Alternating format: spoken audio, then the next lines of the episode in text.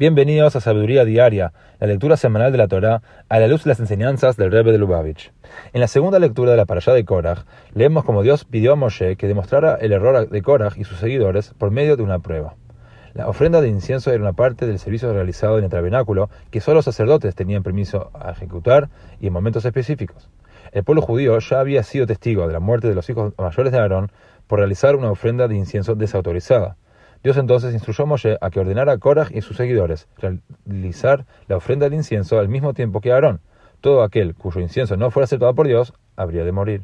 Como dice el versículo, untatem alehem ish Que cada hombre tome su incensario y ponga incienso sobre él y que cada hombre presente su incienso ante Dios. En el Kutei tomo 18, el Rebbe nos enseña que a pesar de que eran sabedores de que el uso no autorizado del incienso podría ocasionarles la muerte, Korah y sus seguidores aceptaron el desafío.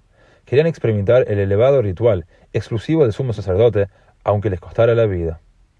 En este sentido, las motivaciones de ellos eran puras, y podemos aprender de su ejemplo, que no era otro que aspirar a las más elevadas experiencias espirituales. Ahora bien, el error, del cual también debemos aprender, consistió en no pensar en lo absurdo de ir en contra de la voluntad de Dios para acercarse a Él.